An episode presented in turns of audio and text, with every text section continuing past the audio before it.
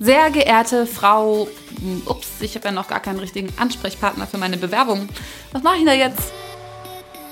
Nicht selten steht man vor seiner Bewerbung noch mit einer Handvoll Fragen da. Etwa, an wen genau richtete ich meine Bewerbung? Oder sind meine Qualifikationen für die ausgeschriebene Ausbildung angemessen?